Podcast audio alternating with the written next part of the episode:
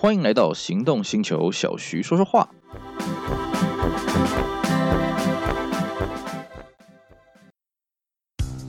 你终究要开欧洲车的，为什么不一开始就开新世代 Skoda Fabia？欧洲制造，欧洲 NCAP 安全五颗星，唯一真本事，就等您亲临全台 Skoda 展示中心试乘体验。Skoda，聪明的就懂。大家好，我是 Celsius，今天来跟各位聊一个轻松的话题，来聊聊我的顾路经验吧。啊、我相信呢，这个理解闽南语的人都知道啊，所谓的中文的顾路呢，就是闽南语的过路啦，也就是说车子故障抛锚在路边了啊，顾着马路大家的往来行人的安全吧，啊，自我调侃的一种说法啦。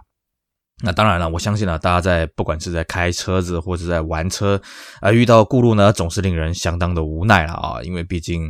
这个你想要去的目的地可能是到不了了，或者说你没办法在预定的时间之内到啊，那么是相当的苦恼了啊。不过呢，其实我们玩老车啊，这个我们有句老话就说，呃，玩老车就不要怕顾路了啊，因为这个顾路是必然的啦。像我们之前在跟各位在谈保险的时候呢，诶，其实就算你今天是新车啦，你也需要保一个脱掉险嘛。为什么？你一样会爆胎啊，对不对？爆胎这种事情呢，不分老车新车了啊，大家都有机会，人人有奖了啊。所以呢。呃，我们在过路的时候，其实因为玩老车啦，毕竟除了爆胎以外，这个过路的机会还是比这个新车的高很多嘛。所以呢，我们也就常常可以在过路当中苦中作乐了啊。这个至少过路第一件事情嘛，啊，我们先确定一下这个安全嘛，啊，把车子移动到安全的地方之后，等待救援的时候呢，那么顺便就拍照打卡上传了啊。这个呃，淘淘拍嘛，同温层里面取取暖了啊。当然，这今天不是我们要讲的重点了啊，这不是我们现在要讲的了啊，就是说。我们今天跟大家分享我这个玩老车玩几年下来的经验啊，这个哪些有趣的顾路的一些往事。啊首先呢，映入我眼帘的呢，首先有一次啊，我开着一台这个一二九啊，一二九是这个呃宾士的这个三百 SL 啊，它大概是在这个一九八九年到一九啊大概两千年左右的一台宾士的敞篷车了啊。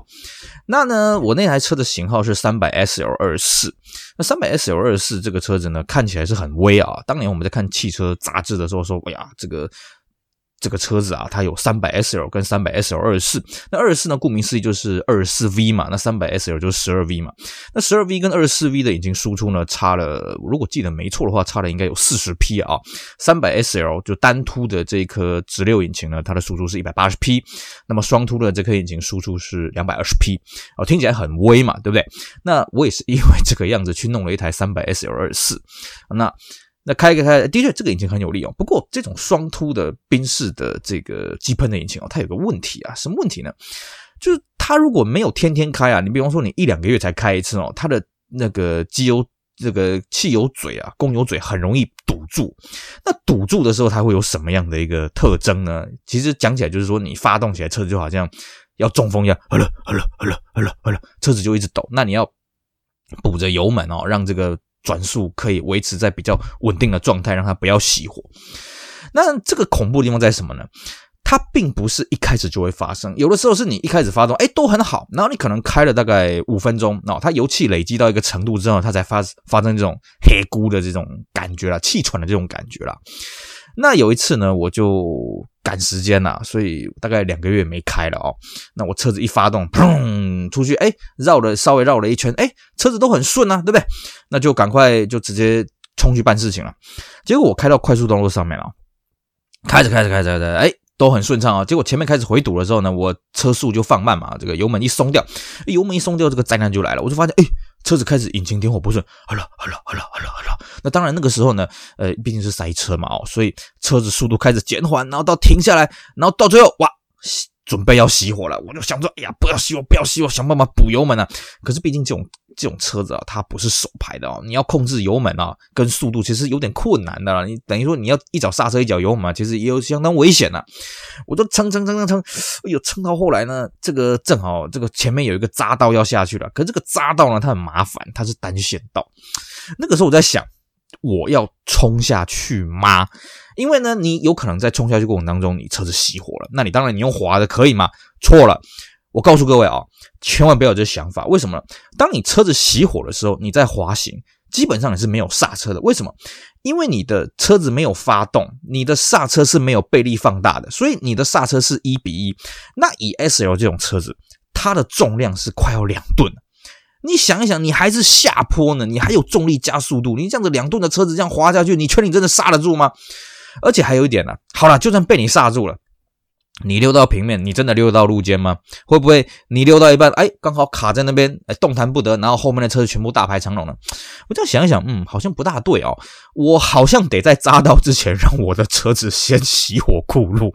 哎，果不其然呢，正有这个想法的时候呢，车子就真的熄火了，然后再也发不动了。我再看了一下，我离匝道的入口大概还有一百公尺哦，好险，至少。我后面的车子可以绕过我进入匝道，不会说被我挡在匝道，然后大家都动弹不得啊、这样子就真的很麻烦了，好吧？那我就开始立这个警告牌。那我们要在这边顺便跟各位普及一个观念哦，你在高速公路或者是快速道路过路的时候，你立的故障牌，呃，不是说你都立在后面就当做没这回事了。依照法律规定啊，你必须八十五到一百公尺左右，那其实是一个很长的距离。那很不巧的是什么呢？很不巧的是啊。我过路那个地方，它是有点小弯道，所以呢，我的做法就很简单，就是你要尽量的把故障牌立到这个弯道的弯角的外侧哦，尽量靠外侧一点，让后面的可以提早看到。那也好在了，因为我刚刚讲嘛，我过路的时候那时候塞车嘛，所以因为车流量大，所以基本上不至于有追撞的一个风险啦。我可以在那边比较安全的一个状态之下呢，来等这个拖吊车。好啦，那把故障标给立起来呢，当然就是打。打打电话叫拖吊车嘛，对不对？啊，然后就慢慢等啦。那等的过程当中呢，当然也就很无奈啊，因为大家都会看，哎呀，你开一台宾士的敞篷车过路啊，这个车子怎样怎样怎样啊，大家众人异样的眼光啊，反正我们这个都习惯了啦啊，这个这个笑骂由人呐，没有关系了。好玩的地方就来了。那我那边等等等等等，本来日正当中啦，然后等到乌云密布啦，然后最后开始下起雨来了。哎呀，我的拖吊车怎么还不来呢？哎，这个时候呢，就有一台所谓的猎杀者就过来了。啊，这个猎杀者呢就跟我讲：“哎呀，你这样停这边危险呐，我先帮你拖下去啦。哎呀，我怎么样怎么样都没了。我跟各位讲哦，如果你已经叫了拖吊车呢，那你最好不要跟着他走，因为呢，他的费用呢，你可能这个免费拖吊保险公司或信用卡公司恐怕是不会买单的哦。那我也跟他讲啊，没有，我已经叫了拖车，然后他就跟我讲，哎呀，你这样子危险啊，啦啦啦，有什么噼里啪啦的讲了一堆，然后他看我意志很坚定，他就悻悻然离去了。啊，那当然了，我们跟各位讲啊，一般的快速道路上面呢，其实有些地方它会是所谓的强排区啊。什么叫强排区呢？强排区的全名就是强力排出去，也就是说，你在那个地方要是车子发生故障的时候，你必须立刻的把你的车子移到。强排区以外的地区啊，那强排区基本上的定义呢，就是你要移到这个啊、呃、快速道路的下面，或者高速公路下面。比方说，有些高速公路路段它是没有路肩的，或是有些快速道路呢，它的车流量极大。那这个时候呢，强排区的车子要怎么排除呢？就是警察会先动用警方的拖吊车，或者先通报警网去通报拖吊网，看谁先到，然后把你的车子拖到平面道路放下去。哦，这个叫强排区。那我当时我确认了一下，我。所处的位置并不属于强排区，所以呢，他也没办法用强排区的方式来吓唬我什么的，没，他就悻悻然离去了啊。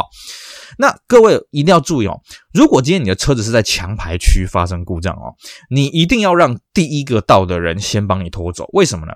因为如果你坚持要等拖吊车来的时候，你有可能会被警察开罚单。那你也不要去怪警察给你开罚单，为什么？因为你造成交通严重堵塞，或者是你造成交通的危害。那这个时候你就不要去省那种什么，哎，我这个拖吊费几千块好像回不来什么的，你就不要去省这个东西。因为一般的保险公司拖吊险或者信用卡的拖吊呢，都会有这种退费的机制，虽然是有点麻烦啊，但是都会有这个机制。好，那你这个时候呢，呃。你遇到强排区故障的时候，你一定要立刻把它给排除，因为这是为你好，也是为大家好了。那当然，因为我那个地方它不是属于强排区嘛，哦，所以呢，这个我就等我的拖吊车来，好不容易，哎呀，终于拖吊车来了，啊，真的是谢天谢地啊，那就顺利把车拖走了。这样前前后后呢，啊，大概耽误了两个小时。然后更让我气结的是什么呢？好啦，拖吊车都都都都都都都把车子拖到这个这个保养厂去了嘛，啊，然后车子一放下来。保养厂砰发动了，什么都好了，气死我了啊！这个蛮蛮有趣的一个经历了啊。那除了这个之外呢，呃，另外让我想到的这个脱掉的经历呢，还有另外一台，哎呀，不巧也是宾士啊。呃，我之前呢有玩过一台这个宾士 S 五百啊。那么有了这个之前这个三百 S L 二四的这个双凸引擎的这个经验之后呢，我决定，哎呀，这个宾士的双凸机喷呢，虽然马力数字很棒啊，虽然它的引擎声浪很强，但是呢，我还是敬谢不明吧。那于是呢，我就弄了一台这个电喷的这个宾士 S 五百 W 一四零了啊。啊，这个车子呢也蛮帅的，因为它是双门的啊，无 B 柱设计啊，那个安全带还有这个我们业界所讲的怪手，它你坐进去之后，这个 B 柱因为比较后面嘛，所以它那个安全带会往前的，滋啊，很好玩啊。当然那个都坏掉了啊啊，不管。呃，那个车子呢，我买来之后，呃，一开始呢就遭遇到一些问题啊，当然我都一一的排除了。可是呢，有一次我记得我半夜去某一个荒郊野外呢，去换轮胎。那为什么要去荒郊野外换轮胎呢？并不是说我轮胎是跟路边借的了啊，是说，诶，因为我晚上想要换轮胎啊。那少数的偏远地区，它有那种二十四小时的轮胎店，那我就去那个地方去换轮胎。那我记得我换完轮胎啊，在开着路上，开到一半，忽然就听到我底盘有一声嘎。那我们一般来讲是想说，哎，我是不是底盘有什么东西磨到地上了？那下车一看，嗯，没有啊，都好的。可是这个声音还是持在嘎。从那个引擎声音出来，那我就看人家引擎室，嗯，也都还好啊，是不是舵轮哪里卡到了？也没有，然后把车子熄火，哎，声音就没了，重新发又来了，我就觉得很奇怪。那因为那时候三更半夜嘛，所以嗯，想想，嗯，算算算，那就继续开吧，硬撑吧。然后嘎，开开开开开，那开到快要到我住处，我记得大概是离五百公尺不到的距离了啊，然后听到嘎，嘣，一阵青烟从我的这个引擎室里面这个爆出来啊。那我当然是傻眼了，赶快停在路边了。我车子是不是要火烧了？我车子是不是要炸掉了？然后下车一看，这个引擎室里面传出一阵青烟。我要跟各位强调好，只是一阵哦。我们一般引擎过热是那个是大量的浓烟，啪，浓烟乌云密布啊。我那个是一阵的青烟，然后闻到一个蛮明显的烧焦，但是没有很强烈。然后我就发现，嗯，应该是什么东西炸掉了吧？这个时候我再去点电门。完全都没有反应了啊，就是电都还有了，但是引擎就不会发动了。那怎么办呢？那就交脱掉了。那我刚跟各位各位讲嘛啊，呃，我换胎呢是三更半夜去换胎了。那顾路呢，那基本上已经是四更半夜了了啊。所以呢，等到我等到拖掉车来的时候，我记得我换好轮胎是半夜十二点。我顾路是一点，我等到拖拉车来的时候是两点半多，然后等到我把车拖到这个保养厂的门口的时候呢，是大概四点。我回到我住处已经快要六点了，哦，基本上天亮了，隔天大概也就不用做事情了。好了，然后呢，正好隔天是假日嘛，所以再隔一天呢，我就一大早赶过去保养厂。为什么赶过去保养厂？各位啊。呃，我是在保养厂这个歇业的时候，休息的时候呢，这个把车子啊拖掉到他的门口。那所以呢，这个是挡在人家门口嘛，对不对？那隔天早上要帮忙人家推进去啊。那各位你要知道啊，W 一四零这个车有多重呢？我们刚刚讲啊，这个一二九这个车子啊，三百 SL 它大概是两将近两吨啊啊，W 一四零 S 五百呢是两吨二啊，各位两吨二啊，这可真是不简单的一个数字啊。那好吧，我们就大家就一起推车吧。那就开始推。那因为我们放在路边哦，车子是跟路行驶的方向是平行的嘛。可是保养厂一般来讲，它的维修工位是跟路垂直的嘛，所以你要先把车子先调九十度，然后再然后再推上去嘛，对不对？那。这个时候呢，我们就必须把这个车子呢，先这个想办法让它切九十度切过来，然后再所谓的推上去。毕竟这个店面啊，一定比马路来的高嘛，对不对？那可能你维修的维修工位可能又再稍微高一点嘛。好了，问题来了，呃，这个我们刚刚讲这个三百 SL 嘛啊，这个一吨八嘛，那两吨嘛啊，那这个 S 五百多重呢？两吨二啊，够你推了啊。那这个时候，我们众人去推啊，开始推推推推推推，而且这个车有个很麻烦的地方哦，它车头啊，各位回想一下哈，这个双门的 W 一四零，它车头基本上就车头灯跟这个水箱罩填满了，所以你车头你还真的没有什么地方可以去施力啊，对不对？好了，好不容易把这个车子调转九十度之后呢，占据了整个马路啊，然后这时候大家跑到后面去帮忙推啊，我记得那时候召集了六个人，大家有力出力，呃，没力负责叫喊啊，推啊，啦啦啦。冲不上去怎么办呢？海盗船原理，来再退后一点啊，再冲，再退后一点，再冲，再退后一点，冲，这样来来回回了四次。不要说这个维修工位了啊，连人行道都还没推上去啊，你就看到这个车子有多重啊？怎么办呢？啊，这时候大家已经精疲力竭了。那这时候我想到哈，以前我们去参加这个国外的这个什么雪地驾驶训练啊，那这个教练呐，这个常常要救车嘛，要叫学员啊一起来救车，不小心滑出去了什么的没的啊，大家推到后来都已经没力了。呃，教练呢有传授我们一招这个推车救援的一个独门的绝技啊，什么绝技呢？开始飙骂脏话啊。这个呢，这个脏话，因为我们这个节目不便直接公开讲了啊。反正我就跟大家讲啊，大家呢冲最后一次了啊，不然大家已经精疲力竭了。那他说那怎么办？没力啊。我说我们一起骂脏话，你讲吼不吼？吼！那我说一二三，大家开始骂脏话，然后开始推，然后就一二三啊啦啦啦啦啦啊！这个大家自行想象那画面了啊。这时候呢，哎，果然把车子就推上去了，哎，顺利的推上去了，大家如有神力啊。然后结果发现这个对面这个住户啊，纷纷把窗户打开啊。为什么？因为他看到说，哎，这有一台车横在路中央，然后开始有人在叫骂，以为是行车纠纷呢。啊，好了，好不容易把这个车子推上去了。好，那推上去之后呢，当然我们就检查嘛。后来发现，哎呀，是启动马达有问题啊。那启动马达有问题，好吧，那我们就叫一颗新的启动马达换上去了。好了，换上去了。OK，好，走了。结果呢，事情有没有结束吗？当然没有了。隔没多久，又来一次，开到一半又是嘎。那这一次我有经验了啊！一听到车子在嘎，赶快把车停到路边。为什么？你不能让启动马达一直烧烧到它坏掉啊！